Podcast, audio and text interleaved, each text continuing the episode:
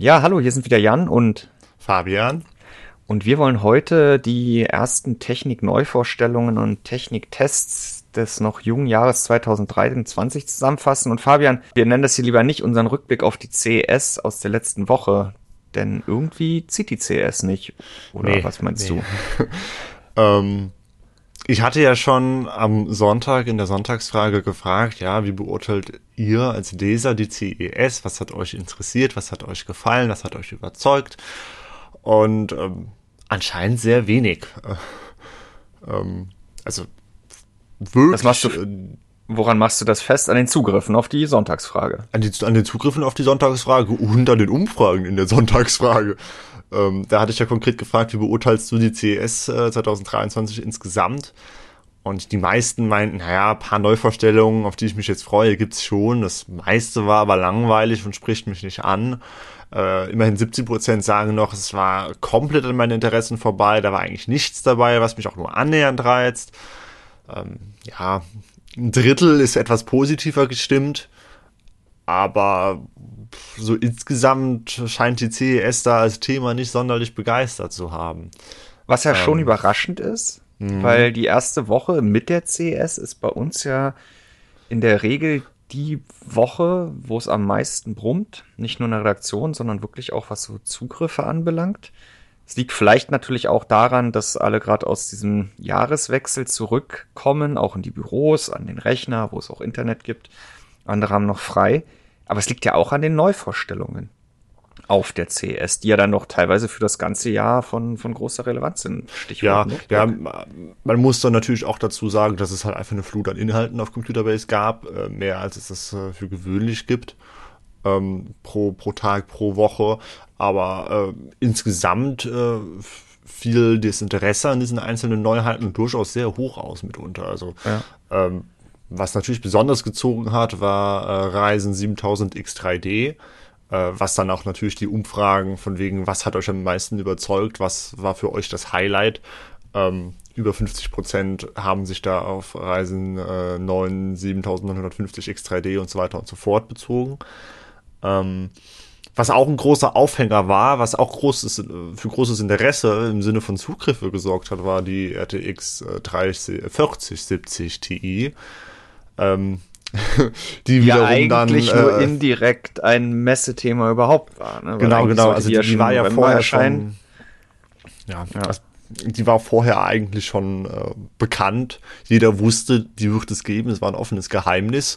Äh, man kannte auch schon die kompletten Spezifikationen, damals halt noch als 40, 80, 12 Gigabyte.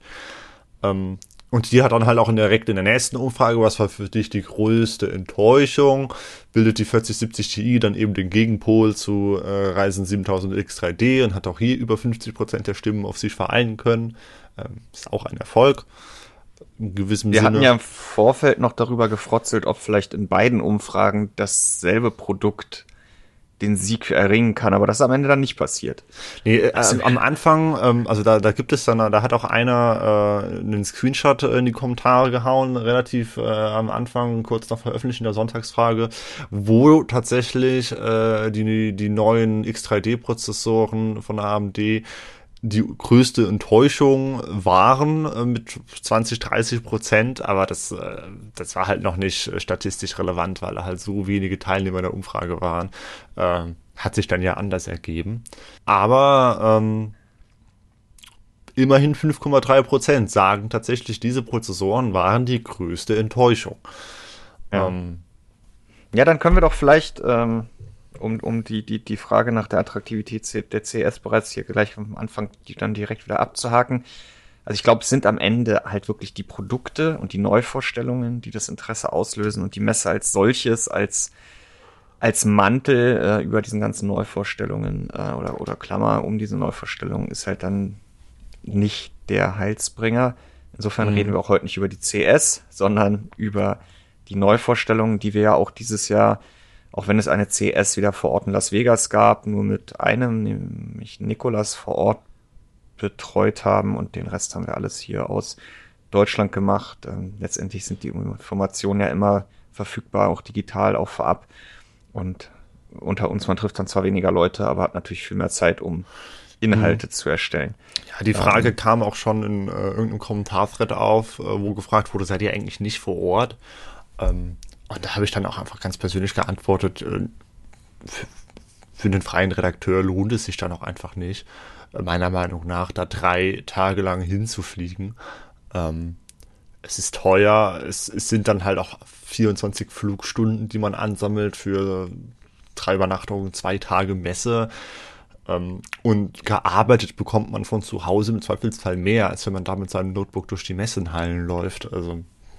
Ja, also so Messen sind halt wirklich heute mehr denn je ähm, People's Business, also dass man wirklich mal wieder Personen trifft, die vielleicht auch aus Deutschland nach Las Vegas gereist sind, aber die ja. man trotzdem hier in Deutschland nicht getroffen hätte.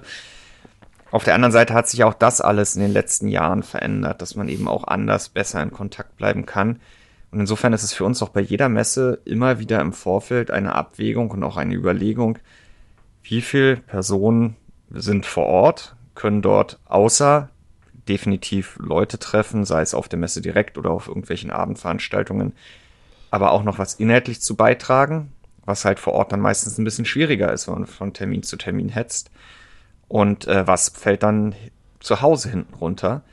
Und vielleicht ist es dann auch schon eine ganz gute Überleitung zu einem der Enttäuschungen oder der Highlights zur CES oder der Technikneuvorstellung dieses Jahres. Wenn Wolfgang gleich nach Neujahr nach Las Vegas rübergeflogen wäre, hätten wir halt keinen 4070 Ti-Test gehabt. Und ähm, der hat auf jeden Fall die Woche ganz gut gezogen und ist auf extrem viel Interesse gestoßen. Mhm. Auch wenn letztendlich ziemlich viel zu der Grafikkarte schon im Vorfeld bekannt war, aber es war knapp der Inhalt der Woche. Das ist vielleicht auch noch ein ganz interessanter Exkurs, äh, Fabian, weil den Inhalt der ersten Woche hat es, glaube ich, du erstellt mit der ersten Sonntagsfrage des Jahres. Ja, genau. Also das, äh, das sind Werte auch nicht einer gewissen Ironie. Ähm, dass die erste ja. Sonntagsfrage äh, die 4070 Di dann bei den Zugriffen ganz knapp geschlagen hat, weil der Titel der Sonntagsfrage oder das Thema der Sonntagsfrage eben war, ähm, ist ein High-End-PC äh, noch zu rechtfertigen 2023 bezogen auf die hohen Preise, insbesondere für Grafikkarten. Und ähm, das am ehesten ins Feld geführte Argument gegen oder halt der Kritikpunkt an der 4070 Di ist ja eben der hohe Preis. Ähm, ja, und da hat am Ende die Diskussion über die Preise für Gaming-PCs in den Zugriffen der ersten Woche im Januar den Test zur 4070 Ti abgehängt. Und die hatte auch gut Zugriffe. Also das lag jetzt nicht daran, dass die mhm, Karte am mhm. Ende keinen mehr interessiert hat, weil auch ja. da hat man dann doch wieder gesehen, ja, es stehen halt nur 899 Euro dran. Da ist das Interesse, obwohl man vorher schon wusste, wohin es geht, und dass sie natürlich langsamer ist als eine teurere 4080 und eine viel teurere 4090. Der Preis macht einen Unterschied, der ist weiter hoch, aber er liegt halt nicht mehr über 1000 Euro und das haben wir auch bei den Zugriffen gesehen. Also der Test ging auch ja. gut. Ja, Nvidia hatte da ja auch im Vorfeld dann nochmal ordentlich die Werbetrommel gerührt äh, während der Präsentation. Da wurde teilweise äh, die dreifache Leistung einer 3090 Ti versprochen. Ja, Raytracing, äh, super duper Ultra Preset in Cyberpunk, aber ähm, insgesamt sah man die Grafikkarte über einer 3090 Ti seitens Nvidia auch äh, ich glaube im Schnitt äh, Faktor 1,8 über die paar Benchmarks, die sie ja gezeigt haben. Also schon ein ordentlicher Sprung. Ja, genau. Also schon ein ordentliches Stück äh, über der über dem stärksten Ampere-Modell. Und das äh, hat dann, dann vielleicht auch nochmal Interesse äh, geweckt bei den Lesern von wegen, hm, vielleicht ist die ja doch gar nicht so schlecht.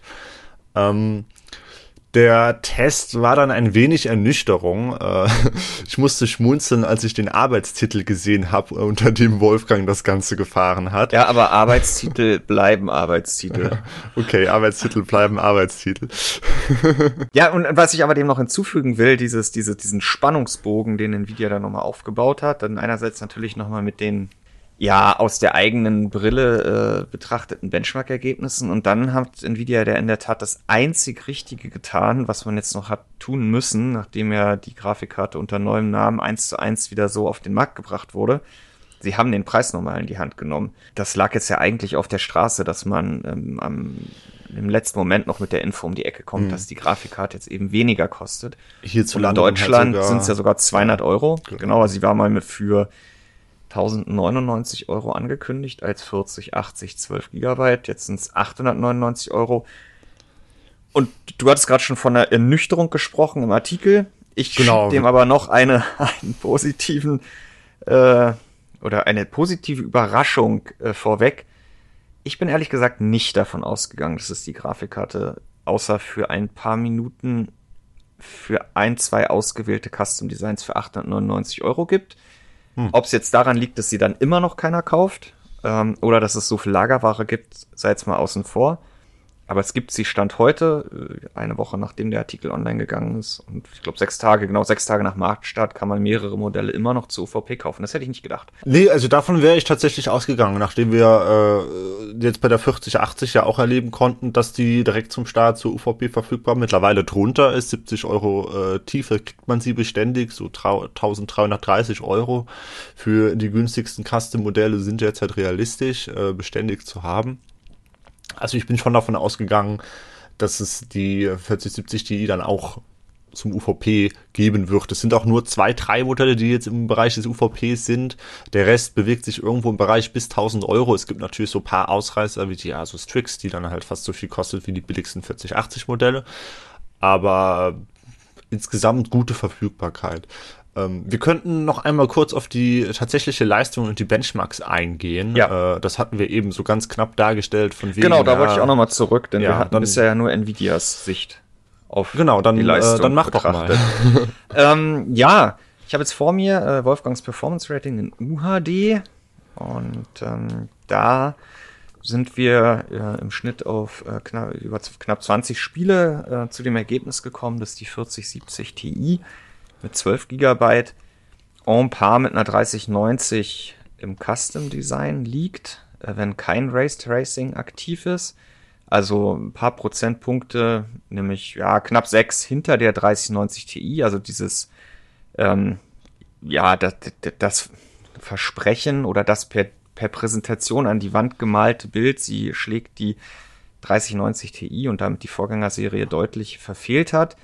Wobei, du hast schon vorhin gesagt, Raytracing, tralala, ähm, Nvidia da ja auch in vielen Präsentationen immer den Vergleich in Raytracing-Spielen mit alte Generation DLSS 2 und neue Generation DLSS 3, das heißt äh, inklusive Frame Generation, also diesen künstlich erzeugten Zwischenframes gezogen hat. Und das machen wir natürlich nicht. Wir probieren das, äh, was heißt wir probieren? Ähm, wir gucken uns auch diesen DLSS DLSS3-Thematik an. Aber letztendlich vergleichen wir Äpfel mit Äpfeln und da ist die 4070 Ti in Rasterizer spielen auf Niveau der 3090 in UHD. Und wenn man Raytracing anstellt, dann profitiert sie davon ihrem Vorteil ähm, der, Ray der vierten Generation müsste es mittlerweile sein, Raytracing-Kerne und liegt ähm, ein Prozent vor der 3090, aber immer noch knapp hinter der TI. Und ähm, es ist die dritte Generation, glaube ich, oder? Es ist die vierte Tensor Cores und die dritte Raytracing. Ja, Tensor Cores One for Raytracing. Ja, ja. Du hast recht. Es gab erst die Tensor Cores in den äh, professionellen GPUs und dann folgten die Raytracing. Volta? Ich weiß es gar nicht mehr. Ich glaube ja, pur Volta war es. ähm, so, naja, jetzt gucken wir nochmal in WQAD, was ja laut mhm. Jahresumfrage immer noch die Top 1 Auflösung unter unseren Lesern ist. Die, ähm, je nachdem, was für eine Grafikkarte man hat, dann ja auch schon ein bisschen das, ähm, die, die äh, Last mehr Richtung Prozessor legt.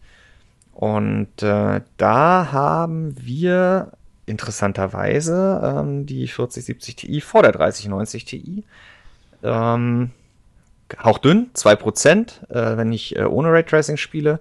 Und wenn ich mit Raytracing spiele, dann sind es 1%. Und ähm, ja, das ist, weist eigentlich schon auf einen ganz interessanten Aspekt hin. Man würde ja eigentlich vermuten, dass ähm, die größere, neuere Karte, oder die, nicht die größere, die neuere Karte mit der besseren Raytracing-Architektur ähm, da jeweils deutlich besser zurechtkommt aber ähm, hier und da fehlt ihr dann doch hinten raus, äh, insbesondere in UAD, aber eben auch mit Raytracing, was sehr speicherintensiv ist, vielleicht mal das ein oder andere Gigabyte, denn da hat sie ja in Anführungsstrichen nur 12 Gigabyte. Ja. Die 3090 Ti und die 3090 24 hatten. Und das ist eigentlich eine ganz interessante Erkenntnis, die jetzt heute einem noch nicht das Bein bricht, aber gerade auch bei unserer Community ein sehr diskussionswürdiger Punkt waren diese 12 GB der 4070 Ti. Und es sind ja auch nicht nur äh, die 12 GB mit der Menge an Speicher, sondern auch die, äh, die Anbindung. Wir haben hier ein 192-Bit-Interface. Sogar die berüchtigte also die 79 damals hatte mehr, die hatte 224 äh, Bit schnell angebundenen Speicher. Also, dass du die jetzt wieder rauskramst. die, die ist mir jetzt gerade präsent, weil die im Weihnachtsrätsel da äh, mit ihren 224 Bit da war. Ja.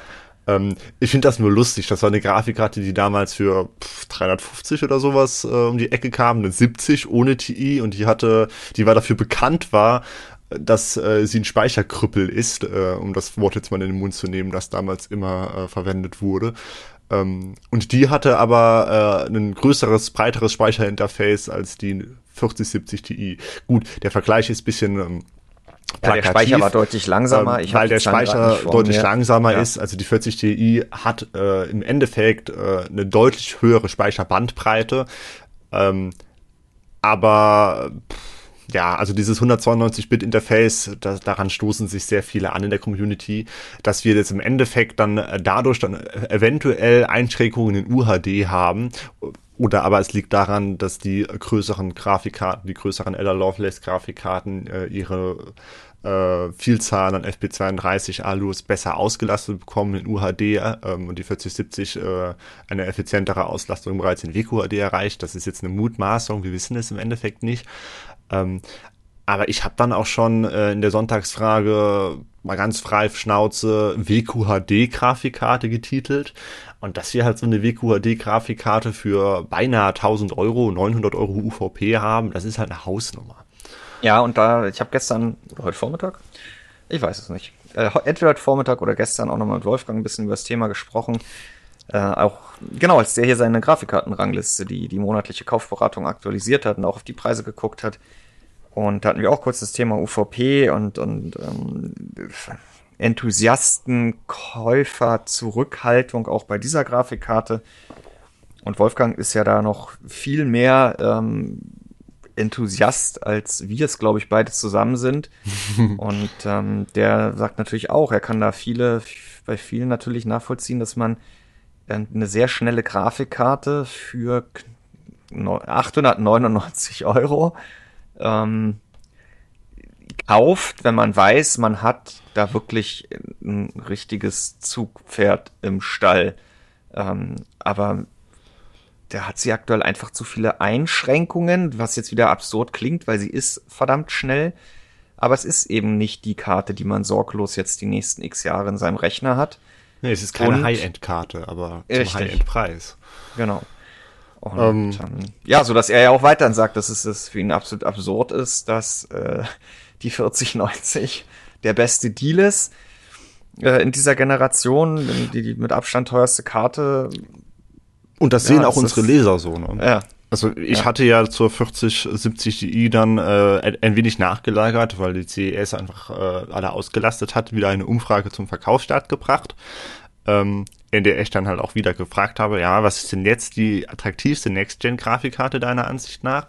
Und während ähm, in einer Umfrage zur Vorstellung der 4070 Ti, die du zu verantworten hast, dann tatsächlich ähm, noch 15% für die 4070 Ti waren und dass dann auch die fünffache Menge der 4080, äh, also derjenigen war, die derjenige Teilnehmer war, die die 4080 äh, als attraktivste Grafikkarte sahen, ähm, überholt die 4080 nach dem Test, nach dem Marktstark, Marktstark die 4070 Ti, sodass die 40 Ti tatsächlich die laut Lesern am unattraktivsten äh, positionierte Grafikkarte ist und ja, die 4090 gewinnt.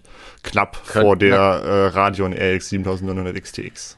Es könnte natürlich auch davon abhängen, wer die Frage stellt. Das haben wir jetzt natürlich noch nicht ausgeschlossen. meinst, du, meinst, du, ich locke eher die 4090 Käufer an? Ja. ähm, ja, so, vielleicht äh, wollen wir noch über zwei, drei andere Sachen reden. Äh, den, den Haken an die 4070 Ti. Sie kam wie erwartet und wer ein bisschen den, den, den Hintergrund oder auch bei uns mitgelesen hat zu den Zahlen, die ja Nvidia seit der Vorstellung im Oktober, September, ich weiß gar nicht mehr wann, dann Ende September, ursprünglich, glaube auch an Ende September ursprünglich angekündigt, da schon mit der 4080 12 Gigabyte. Wann immer Nvidia da Zahlen und Benchmarks genannt hat, hat man ja gesehen, dass sie da nicht unbedingt Äpfel mit Äpfeln vergleichen, sondern den, die, das, was der Apfel kann, mit dem, was die Birne kann. Äh, Stichwort insbesondere Frame Generation in DLSS 3. Und ähm, was ja inzwischen äh, auch nur in, einer, in zwei Handvoll Spielen verfügbar ist. Wie da die Implementierung genau ist, wissen wir nicht. Es sind teilweise auch einfach keine großen AAA-Produktionen. Ähm, also, ja, es wird, es wird natürlich vorangehen. Es wird besser, ganz klar, ganz so wie es bei DLSS 1 und 2 und bei RTX generell auch war. Aber äh, jetzt zum Start dann halt damit immer äh, zu, groß zu werben, so wie das halt bei Turing damals RTX war, ist es, dann muss es dann jetzt halt DLSS 3 richten im Marketing, weil äh, die Grafikkarten sonst einfach überhaupt, überhaupt nicht attraktiv zu bewerben sind. Ah, es ist schwierig. Ja. Also am Ende kam es dann auch für Wolfgang äh, mit dem Fazit dicke, weil er zur 4070 Ti, ja, das du kannst immer alles schön reden bei der Generation aktuell, ähm, wenn du innerhalb der Next-Gen-Generation guckst, äh, sprich äh, auf die RTX 4000 und auf RX 7000, dann ergibt die Positionierung preislich und von der Leistung her der 4070 Ti einen Sinn, auch wenn du dann weiterhin dieses Kuriosum hast, dass eigentlich die ja auch äh, bezogen auf FPS pro Euro und Effizienz und so weiter, die, die ähm, 4090 die Karte ist, die du kaufen musst, was nicht dem Standard entspricht, dass das schnellste und beste, Nein. teuerste Topmodell irgendwie auch die attraktivste Karte ist, abgesehen davon, dass sie die schnellste ist. Mhm. Also der Vorwurf des Upsellings, der ist da auch in den Kommentaren omnipräsent gewesen. Ja, und AMD macht's ja auch mit der ja. 7900 XT, die ja so nah an der 7000 900 XTX positioniert ist mit einem deutlich einem technischen Abstand, der größer als in der größer ist als in der letzten Generation, die einen ja letztendlich auch dazu treibt, die XTX zu kaufen. Ähm, und dann hast du aber auch noch diese andere Perspektive, äh, nämlich die kommend aus der letzten Generation und dann bleibt es halt auch bei der 4070 Ti dabei. Du hast, was du vorhin schon gesagt hast, keine High-End-Hardware zu einem High-End-Preis und musst wenn du jetzt upgraden willst auf die neue Generation, wohl oder, wohl oder übel in Kauf nehmen, dass du da eben zum, für knapp 1000 Euro oder wenn du ein Custom Design kaufst, namhaftes, dann zahlst du da ja teilweise nochmal deutlich über 1000 Euro, ähm, dass du eben kein rundum sorglos Produkt bekommst, sondern eben nur die dritte Karte im ja. äh, im, Out, äh, im Portfolio und die ist diese Generation eben auch nicht wie in der letzten sehr nah dran, außer beim Speicher, sondern die ist aber der Leistung schon ziemlich weit weg von dem, was du für doppelte ja, doppelte Geld bekommst. Letzte Generation hatten wir die 3080 für äh, 700 Euro, die ja auf 10% an die 3090 rankam. Das war, klar, sie war dann halt nie verfügbar zu dem Preis erstmal. Mittlerweile ist sie's. Aber damals war das ja äh, purer, pure Verwöhnung für die Gamer. Ja. Ähm, ich habe gerade noch mal äh, hier äh, nebenher gewühlt und zwar in unserer Hardware-Umfrage vom ersten Weihnachtsfeiertag, zweiten Weihnachtsfeiertag. Äh, die läuft doch übrigens Jahr, immer noch, ne? Ihr könnt immer noch teilnehmen. Ja, bis 26.01. Äh, könnt ihr da noch teilnehmen.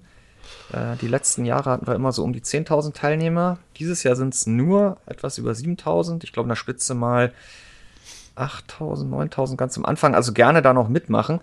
Äh, macht die Ergebnisse robuster und äh, wir wollen ja hier wirklich eine schöne Historie äh, über die nächsten Jahre weiter anwachsen lassen.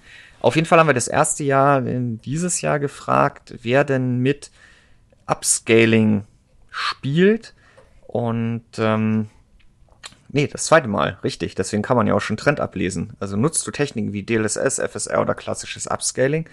Und da haben letzt, vorletztes Jahr, also Ende 2021, beziehungsweise dann im Januar 2022, 60 Prozent der Teilnehmer gesagt nein.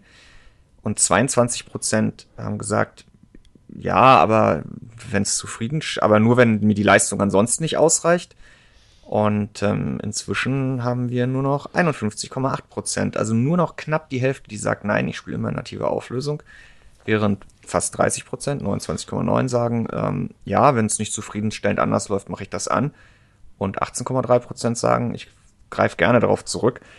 Und da sieht man ja letztendlich auch den technisch-logischen Fortschritt, den DLSS und äh, FSR gemacht haben, aber jetzt auch zuletzt insbesondere auch nochmal DLSS 2. Du hast ja teilweise die bessere Bildqualität bei höherer Leistung ja. ähm, mit einem Quality-Setting, wo du ja niedriger renderst, aber hochskalierst, als wenn du nativ höher renderst. Würdest du nicht sagen, dass das eine absehbare Entwicklung war? Ja, nee, nur weil du vorhin in dieses DLSS 3 Frame Generation Thema ähm, gesagt hast, dass Ach so, ähm, nein. Ähm, du kaufst dich natürlich aktuell mit einer RTX 4000 in eine weitere Technologie dieser Art ein, Gut, äh, wir hatten jetzt schon wieder Gerüchte, wann, wann denn jetzt die nächsten kommen. Es sieht wohl so aus, als wäre das irgendwie Juni oder so rum. Also es dauert auch noch ein bisschen, bis die günstigeren Karten kommen. Was erneut darauf hinweist, dass äh, Ampere sich noch im Abverkauf befindet, die RTX 3000. Was erneut darauf hinweist, dass Ada Lovelace erstmal nur eine Ergänzung des Grafikkartenangebots nach oben hin darstellt seitens Nvidia.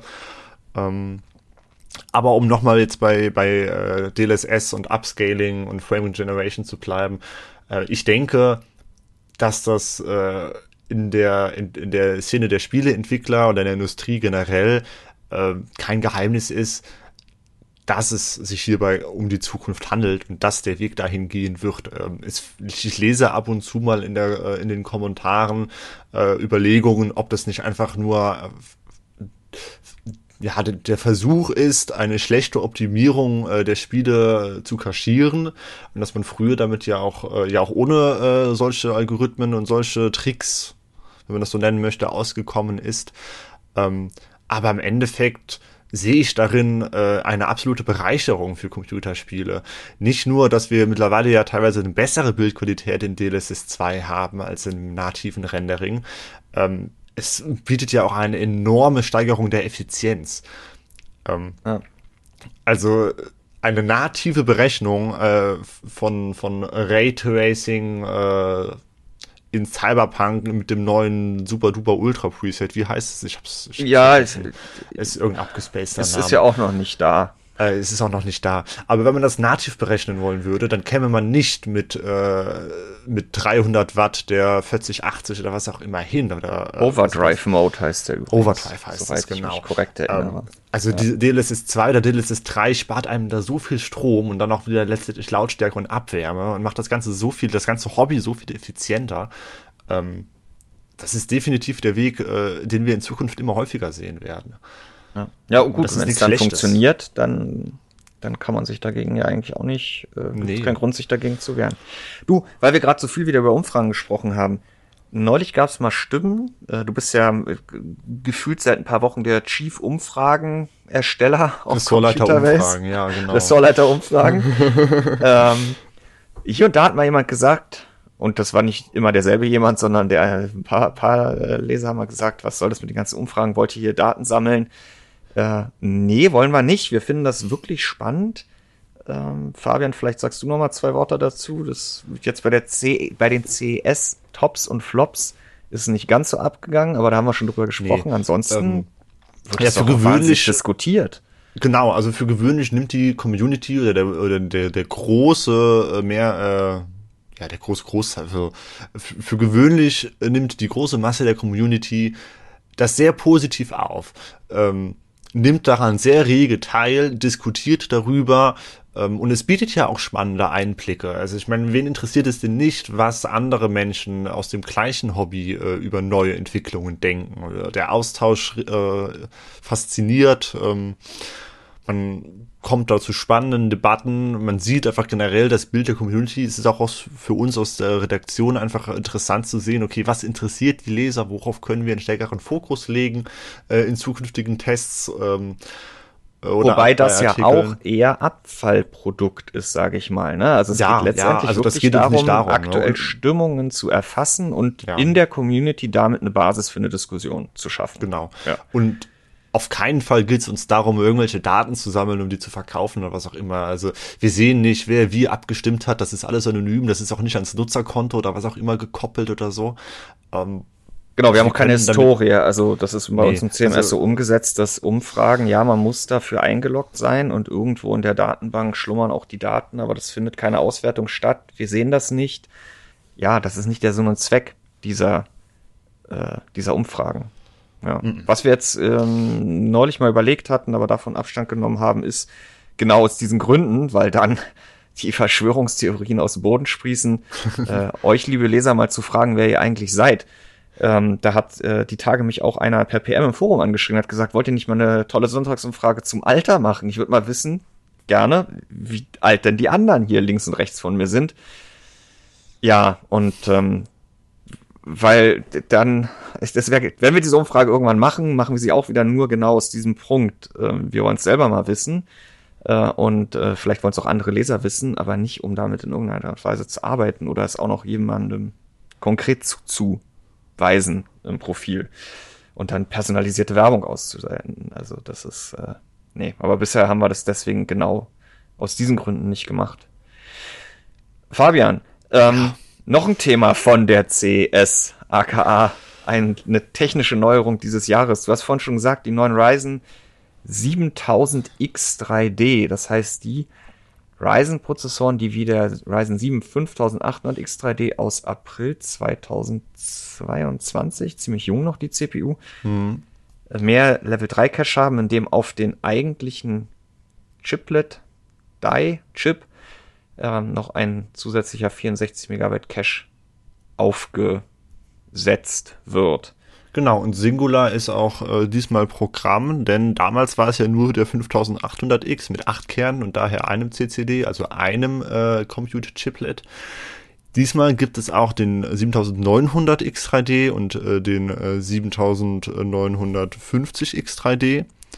Ähm, bei denen ist es aber auch so, obwohl sie zwei Chiplets haben, nur auf einem dieser beiden Chiplets, und das ist technisch echt interessant, sitzt halt eben äh, dieser ähm, äh, dieser ja, Cache 64 Mega, genau, der ist bei Genau, deswegen gibt es in Megabyte jedem groß. Fall 64 Megabyte.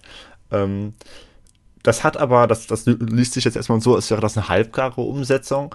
Äh, es hat aber vermutlich technische Vorteile, weil diese 64 Megabyte ohnehin schon so viel mehr an Cache sind, dass die Vorteile wahrscheinlich durch weitere 64 Gigabyte, äh, Megabyte, oh, Gigabyte, das wäre schön, ja. äh, Megabyte, dass die nicht mehr allzu groß ausfallen würden. Aber weil der zweite CCD äh, dann nicht mehr Spannung für den Cache bereitstellen muss, kann er weiterhin hoch takten.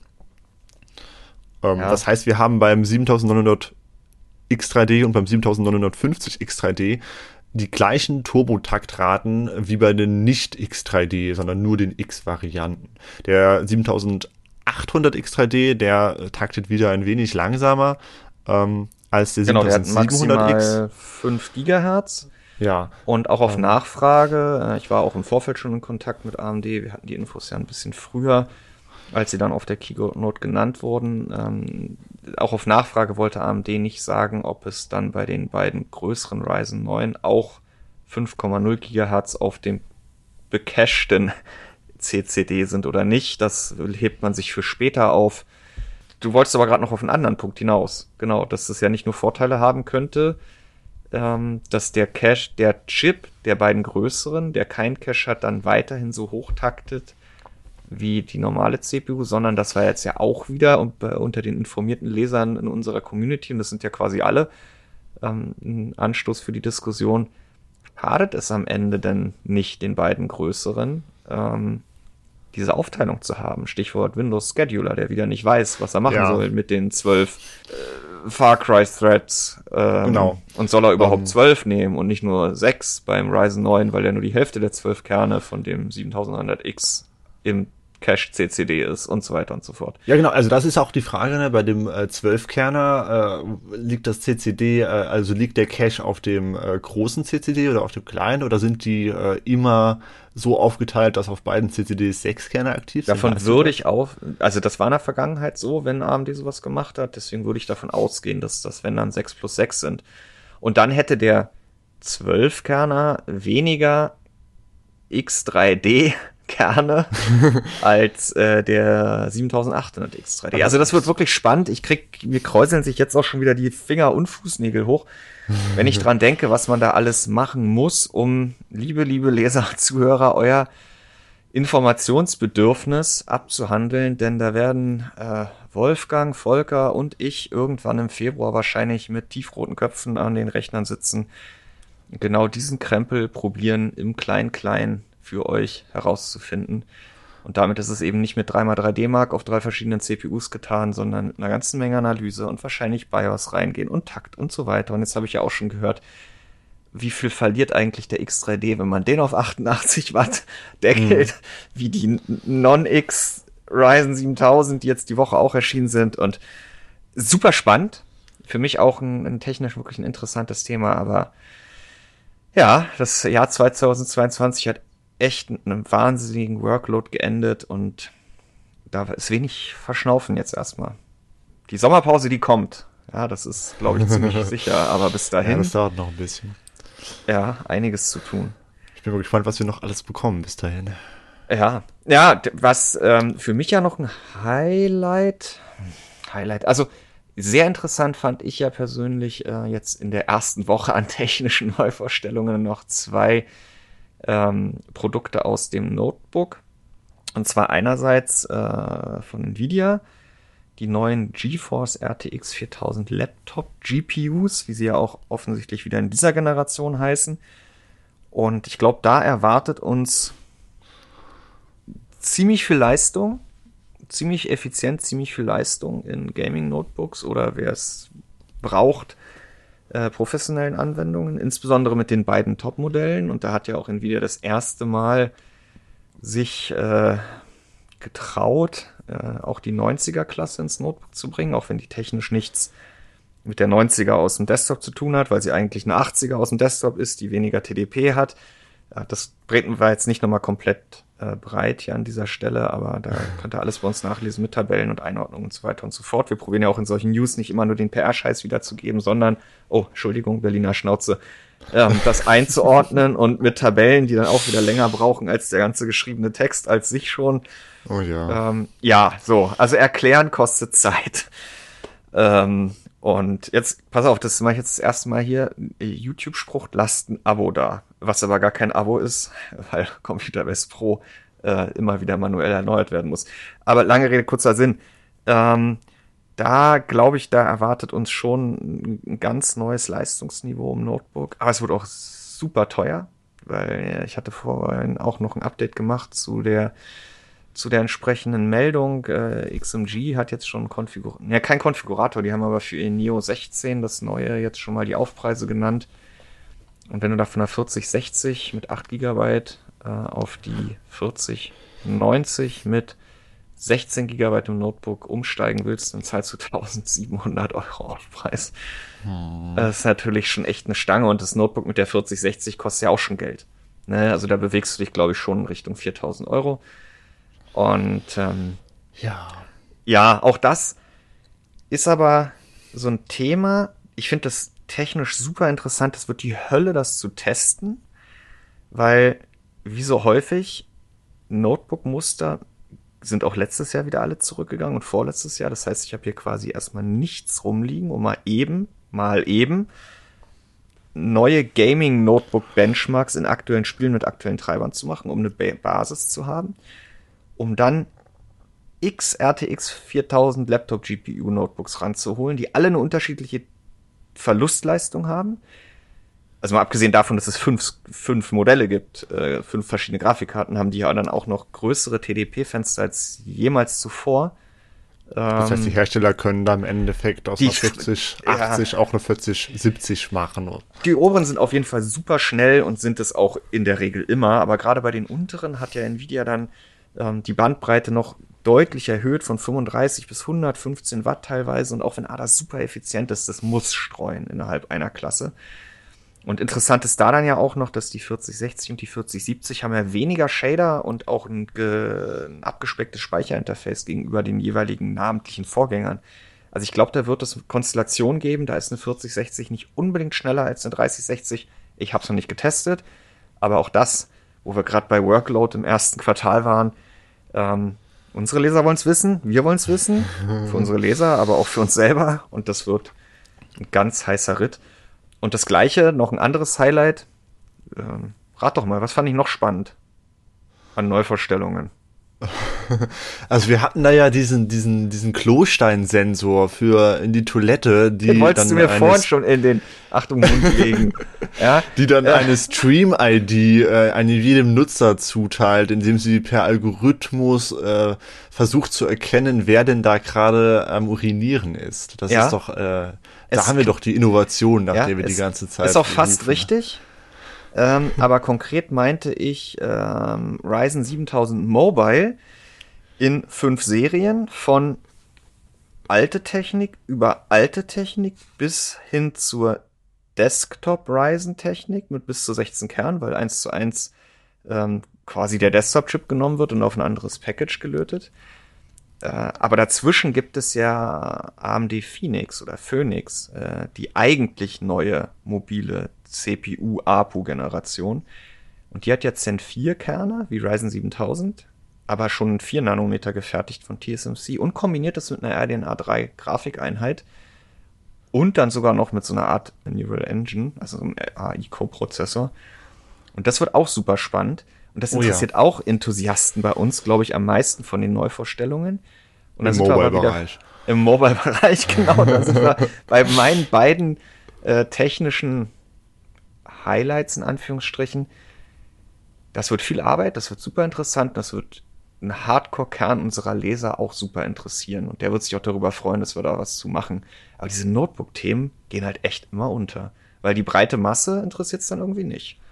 Ja, ich glaube sagen, halt einfach auch, Ja. dass, dass die Enthusiasten, die dann hier äh, wirklich in Foren aktiv sind, die sich auf Computerbase tummeln, die Stammleser, ähm, die zocken nicht auf dem Notebook. Also ohne das jetzt verpönen zu wollen, aber die wollen dann schon einen Desktop haben, an dem sie dann auch rumbasteln können. Ich hatte ja auch in der ähm, in der Sonntagsfrage zum äh, Status quo des Gaming-PCs wegen den Preisen, also die am 1.1. gefragt, ist der PC überhaupt äh, für euch alternativ, also ist der alternativlos? Gibt es überhaupt Alternativen? Und für viele Leser ist er halt auch einfach alternativlos, weil mehr als die Hälfte den PC in erster Linie oder halt auch äh, abseits des Spielens äh, als Hobby hat, um daran halt eben herumzubauen, um äh, aus technischem Interesse, um auf die Jagd nach Benchmarks zu gehen, um da optisch was Schönes auf die Beine zu stellen. Ähm, und das geht halt bei einem Notebook nicht so gut. Ja, trotzdem gehört ihm schon ein großer Teil der Zukunft. Ja. Und ja, das, ähm, Das will ich nicht auch in, absprechen. Nein, das weiß ich. Aber ich hatte ähm, auch erstmals, das ist jetzt wirklich a first, äh, in diesem Jahr in der Sonntags, in der, nicht Sonntagsumfrage, in der Jahreshardware-Umfrage gefragt, ähm, wer denn schon mit seinem Notebook ein, ähm, ein Desktop-PC ähm, er, ersetzt hat. Und wenn du mir jetzt ganz kurz hier noch äh, irgendwas, einen Schwank aus deinem Leben erzählst, dann habe ich das auch gleich noch gefunden. Ähm, muss ja gerade eine Ecke runterscrollen, weil so gut vorbereitet habe ich mich dann Ähm, offensichtlich also ich habe das mal probiert. Ähm, ich ich habe mir zu Beginn meines Studiums äh, 2018 ein äh, MacBook zugelegt. Äh, MacBook war eine Akkulaufzeit. Ich wollte halt was ordentliches haben. Das war bei Windows Notebooks immer so eine Geschichte. Naja, ähm, im Endeffekt ist es am Ersetzen daran gescheitert, dass ich auf dem MacBook halt einfach keine Spiele spielen kann. Ähm, Okay, da bist du natürlich dann auch in dem Fall Das wusste ich aber der immer größeren? Nutzerschaft, die ein MacBook haben, ähm, Ja. die da eingeschränkt sind. Ich habe es auch gefunden. Die Frage war, nutzt du ein Notebook, wo früher ein Desktop genutzt worden wäre? Äh, knapp 5000 Leser haben teilgenommen. Und ähm, da haben 36% gesagt ja. Äh, 64% haben gesagt nein. Und äh, von den 36% nutzt ihn, äh, nutzt dieses Notebook die Hälfte ähm, mit angeschlossenem Display und Peripherie, also wirklich wahrscheinlich geschlossen mit einem Dock am Kabel oder klassisch per Aufsetzen ähm, als Desktop Replacement. Mhm. Das ist auch cool. Also das äh, äh, mache ich auch gerne mit meinem MacBook dann äh, zum, zum Arbeiten, zum Coden oder was auch immer. Aber der Desktop-PC steht halt eh hier, weil ich halt auch gerne am PC spiele. Auch Sachen, die ich nicht in der Konsole spielen kann. Und Ja. so geht das halt sehr, sehr viel, wenn nicht sogar den meisten Lesern auf Computerbase. Ja. Und Ja. ähm, Hast du noch ein Thema von, nicht von der Ja, CS, genau. noch Das- ein das- te technisches Thema der ersten Woche dieses Jahres? Ja, doch, das ist jetzt halt wieder die CES. Ich wollte das Ganze jetzt eigentlich zumachen, damit dass ich jetzt noch ein letztes Mal auf dieses, äh, was hat er schon der CES begeistert eingehe. Ja, bitte. Ähm, und zwar ähm, hatten wir das jetzt schon viel von den beiden großen Themen, Reisen 7000 X3D und der 4070 Di, was dann aber in der Umfrage beim Highlight mit 17 Prozent äh, an zweiter Stelle steht, sind die neuen Gaming-Monitore mit OLED-Panel und hoher Bildwiederholrate. Und das war für mich auch ein Highlight und genauso war es eine der größten Enttäuschungen, weil es mich zwar total freue, dass sich da mittlerweile wirklich was tut. Wir hatten diverse Hersteller, ähm, die äh, neue Gaming OLED-Bildschirme vorgestellt haben. Acer, Asus, Asus ROG, Samsung, äh, ViewSonic äh, unter anderem. Und das sind aber alles nur WQHD-Panel. Also zwar mit 240 Hertz und äh, in diesem Samsung Odyssey Ding sogar zweimal nebeneinander und es ist wundervoll, aber ich, ich will UHD. Ich will UHD auf 27 Zoll. Ja. Dann Also ich ich bin ja- wahrscheinlich noch ein Jahr gedulden Ich, müssen. oder ich nutze ja Moni, ich habe ja jahrelang selber wirklich nur ein Notebook benutzt. Ähm, 15 Zoll, später 13 Zoll. Ich habe da rund um die Uhr dran gearbeitet, bis ich mir überlegt habe, dass es vielleicht allein für die Augen nicht äh, dauerhaft das Beste ist und das Notebook auch immer älter wurde und damit immer langsamer und ähm, der Griff nicht zum neuen Notebook, sondern dann auch mal wieder einem Desktop-PC ähm, attraktiver erschien. Und seitdem nutze ich aber Displays, wie sie gerade kommen. Und ähm, trotzdem als, als Beisteher äh, ist für mich dieses Display-Thema mehr oder weniger nach, nachvollziehbar, seitdem es Displays gibt, das gleiche. Es gibt nie das gut, das Display, was alle haben wollen. Ja, das- Also doch, also ja gut, also wenn ich dann mein OLED 144 Hertz Panel habe, äh, UHD ähm, 27 Zoll, dann will ich wahrscheinlich Mini LED 244 Hertz oder was auch immer. Aber also auf dieses OLED 144 Hertz UHD 27 Zoll Ding, da warte ich jetzt schon gefühlt drauf, seit ich PC Gamer bin. Ist, ähm, ja, und was noch eine Entwicklung war, und damit möchte ich es dann jetzt auch abschließen, wo wir es die ganze Zeit schon von den hohen Preisen für Grafikkarten hatten, äh, noch ein Ding, ähm, was äh, zu meinem Unverständnis für 0,8% nur das Highlight war, aber für 5,6% die größte Enttäuschung, ich verstehe es nicht, war Nvidia GeForce Now Ultimate, ähm, wo es jetzt eine, die Leistung einer 4080 geben soll in der Cloud äh, vermutlich realisiert über äh, eine Nvidia L40G, also eine äh, Ada Lovelace Grafikkarte für Server, die tatsächlich größer ist als eine 4090. Ähm, also auf AD 102 Basis. genau. Äh, aber mit mehr aktivierten Shadern tatsächlich. Ja, die Leistung soll im Endeffekt in der Cloud dann die gleiche sein wie bei der Desktop 4080, hat uns dann Nvidia auf Nachfrage gesagt, liegt vermutlich daran, dass, dass die Prozessoren, die sie da verwenden, nicht die besten fürs Gaming sind, dass die Grafikkarte wahrscheinlich auch niedriger takten wird, ähm, um es effizient zu halten. Was aber halt äh, das große Ding ist, es gibt das so wie das 3080 Abonnement vorher für 20 Euro im Monat. Das heißt, während die 4080 äh, mehr als das Doppelte der 3080 kostet, hat sich im Cloud Gaming bei den Preisen nichts getan. Da kriegen alle 3080 Nutzer quasi zum Nulltarif, wenn man das so nennen möchte, die Leistung einer 4080 für 20 Euro im Monat. Wenn man das mal hochrechnet, das äh, Halbjahresabonnement sind 100 Euro, Ja. das heißt 200 Euro im Jahr. Äh, da kann ich eine ganze, ganze Weile, viele Jahre lang äh, mitspielen, äh, wenn ich mir statt einer 4080 halt eben äh, Nvidia GeForce Now Ultimate hole. Klar, man muss einschränkend sagen, es gibt nicht alle Spiele auf Nvidia GeForce Now Ultimate. Man braucht eine bestehende Internetverbindung. Man hat, äh, je nachdem, wie die Internetleitung ist, wo man lokalisiert ist, wo das nächste Rechencenter ist, hat man Lag. Ähm, es ist, kommt nicht an natives, äh, an eine native Erfahrung ran. Aber man ist natürlich auch flexibler. Man braucht keine High-End-Hardware im Rechner. Man hat äh, keine Abwärme, keinen Stromverbrauch oder niedrigeren Stromverbrauch. Man kann am Fernseher spielen, am, am, am Handy, was auch immer. Also Demnächst das ist auch eine im Auto? interessante Entwicklung. Demnächst auch im Auto, genau, das haben sie auch zur CES gezeigt. Also ich finde, das ist eine total interessante Entwicklung, äh, wo ich weiß, dass unser Forum dem sehr skeptisch gegenübersteht. Äh, Ich bin mir auch sicher, dass wir die 4080 in der Cloud dann auch wieder testen werden, wie wir es mit der 40, Ja. äh, 3080 gemacht haben. Ja, oder? mir war der absehbar langweilig. Deswegen hatte ich da auch schon mal angefragt. Wir hatten auch mal eine Sonntagsfolge zu Cloud Gaming, die ist jetzt bald ein Jahr her. Ich plane dann auch, ähm, dass wir das vielleicht noch mal äh, jetzt mit einem Jahr äh, Zeit, das verstrichen ist, noch mal aufgreifen nach dem 4080-Test und dann noch mal schauen, wie denn da äh, die Stimmung in der Community ist. Denn auch das ist, äh, so wie eben schon angesprochen, äh, DLSS und Upscaling und Frame Generation und was auch immer ein Thema, das in der Zukunft des Gamings immer stärker werden wird. Da bin ich mir ziemlich sicher. Klar, Google Stadia ist jetzt gefloppt, aber Nvidia äh, ist da um Welten besser aufgestellt, glaube ich. Ja, und auch die Konsolen, ne, die hm. Da gab es ja auch immer schon Gerüchte, dass es da irgendwann vielleicht mal nur eine reine Streaming-Xbox geben würde.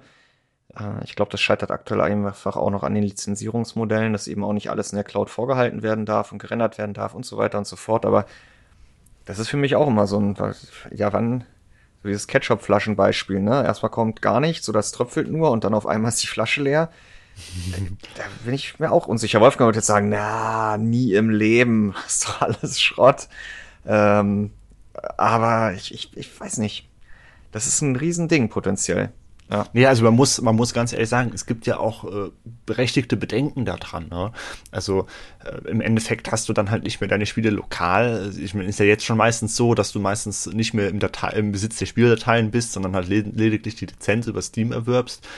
Ähm, dann ist halt die Frage, welche Spiele gibt es überhaupt? Wie werden die Monetarisierungsmodelle durchgeführt? Ähm, wie ja, sieht das mit den Rechten aus? Ne? Genau. genau, also es wird ja. immer einfacher fallen, das äh, Spiele dann wieder einfach aus dem Abonnement rauszunehmen, äh, die dann halt wegfallen. Ich meine, wir haben immer, wir haben immer mal wieder Schlagzeilen von wegen irgendein Spiel gibt's nicht mehr auf Steam oder ist, das beschäftigt Gamer und ähm, wer dann da halt seine äh, liebliche kleine oder große Sammlung äh, an Klassikern auf GOG pflegt, der wird äh, mit, oder GOG, der wird mit GeForce Now natürlich erstmal sehr wenig anfangen können. Das ist klar. Ne? Also ich will jetzt nicht sagen, ähm, dass äh, Cloud Gaming in den nächsten Jahren alternativlos werden wird und jeder, der noch auf lokale Berechnungen äh, setzt, äh, auf einem toten Pferd, also ein totes Pferd reitet, also auf keinen Fall. Ja. Ne? und man muss ja auch, um lokal zu spielen, nicht unbedingt eine 4090 und ein Nein. Core i9 13900K oder Ryzen 7950X kaufen. Man ich werde es nämlich glauben. gleich zurück äh, meinen Blick wenden vom linken Bildschirm auf den rechten Bildschirm. Da läuft nämlich gerade der Core i5 13400F als äh, eine der günstigsten Raptor Lake Einstiegs CPUs, die in dem Fall aber eigentlich eine Alder Lake CPU ist, und ähm, ja, gerade in Sachen Gaming geht da auch schon einiges voran mit 6P und 4 E-Cores. Ähm, ja, haben wir ja äh, zwischen den Jahren äh, schon drüber gesprochen, Fabian, dass wir da dieses Jahr auch probieren wollen, genau aus diesen Gründen, genau. den hohen Preisen mal einen Blick drauf zu werfen und und das ist zum ja. Beispiel dann ein Ergebnis, da haben wir es ja auch direkt, äh, was unter anderem durch die Umfragen zustande kam. Ja. Die Community hat mehrfach dafür votiert, dass wir den Blick mehr auf Effizienz legen, auf Gaming mit günstigeren, äh, mit günstigerer Hardware, beziehungsweise auf äh, Gaming mit älterer Hardware und äh, das haben wir uns auch vorgenommen und das werden wir auch tun. Was auch einfach das Gebot der Stunde ist aktuell, ganz ehrlich sagen. Ja, das war's von uns dann für heute. Ja. Fabian, dir vielen Dank. Ich hätte ja heute gern mit dir über die CES gesprochen, aber es interessiert ja keinen. Deswegen haben wir lieber ja. über die technischen, technischen Neuigkeiten dieses Jahres gesprochen. Ja, und dann haben wir die CES so als trojanisches Pferd reingeschmuggelt. ja. ein bisschen. Und wir sprechen uns nächste Woche wieder.